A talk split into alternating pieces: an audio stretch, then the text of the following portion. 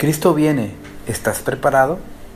Esta es una pregunta que la he escuchado desde que estaba muy chico.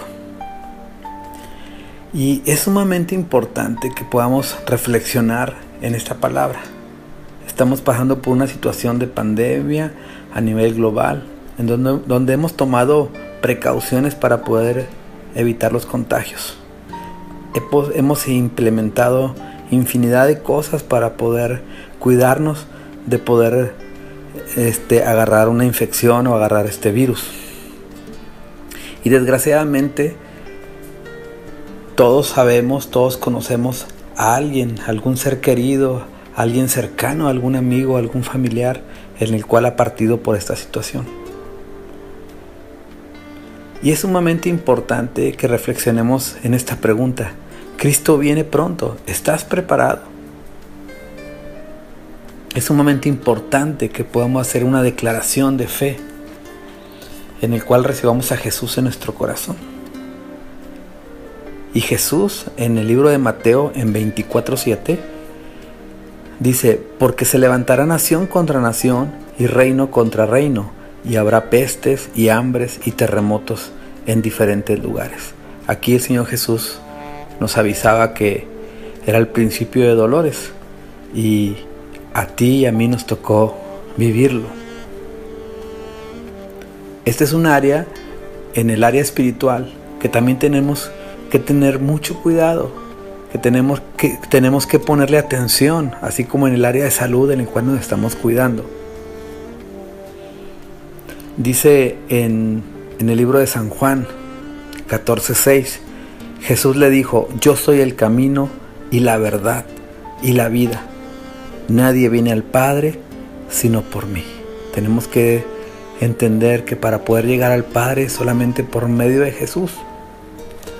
Y, también en Mateo 7:13 al 14 dice, entrad por la puerta estrecha, porque ancha es la puerta y espacioso el camino que lleva a la perdición, y muchos son los que entran por ella, porque estrecha es la puerta y angosto el camino que lleva a la vida, y pocos son los que la hallan. Yo te invito esta, el día de hoy a que podamos reflexionar y el poder entrar por esa puerta angosta que es Jesús. Dice en San Juan 3:16, dice, porque de tal manera amó Dios al mundo que ha dado a su Hijo unigénito para que todo aquel que en Él cree no se pierda, mas tenga vida eterna. Tenemos que entender que tenemos una vida eterna, ya sea en Dios y eso es lo que tenemos que tener la convicción. Para eso es el poder recibir a Jesús en tu corazón. Y ahí tal vez te preguntes, ¿y cómo le hago para poder recibir a Jesús en mi corazón? Y dice en Romanos de 10, del 9 al 10, dice que si confesares con tu boca que Jesús es el Señor y creyeres en tu corazón que Dios le levantó de los muertos, serás salvo.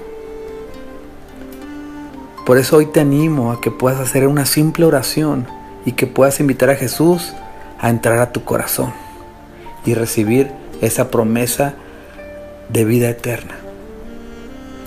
Y hoy te animo a que puedas orar conmigo. Si así lo deseas, repite atrás de mí. Señor Jesús, hoy te confieso como mi Señor y Salvador. Hoy abro las puertas de mi corazón. Te pido que perdones todos mis pecados, así como yo Perdono a todos los que me hayan ofendido. Hoy te recibo en mi corazón. Gracias. Te felicito por hacer esta declaración.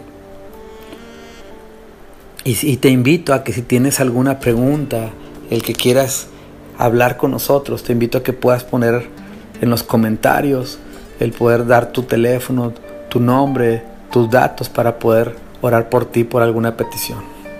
El Señor te bendiga. Bendiciones.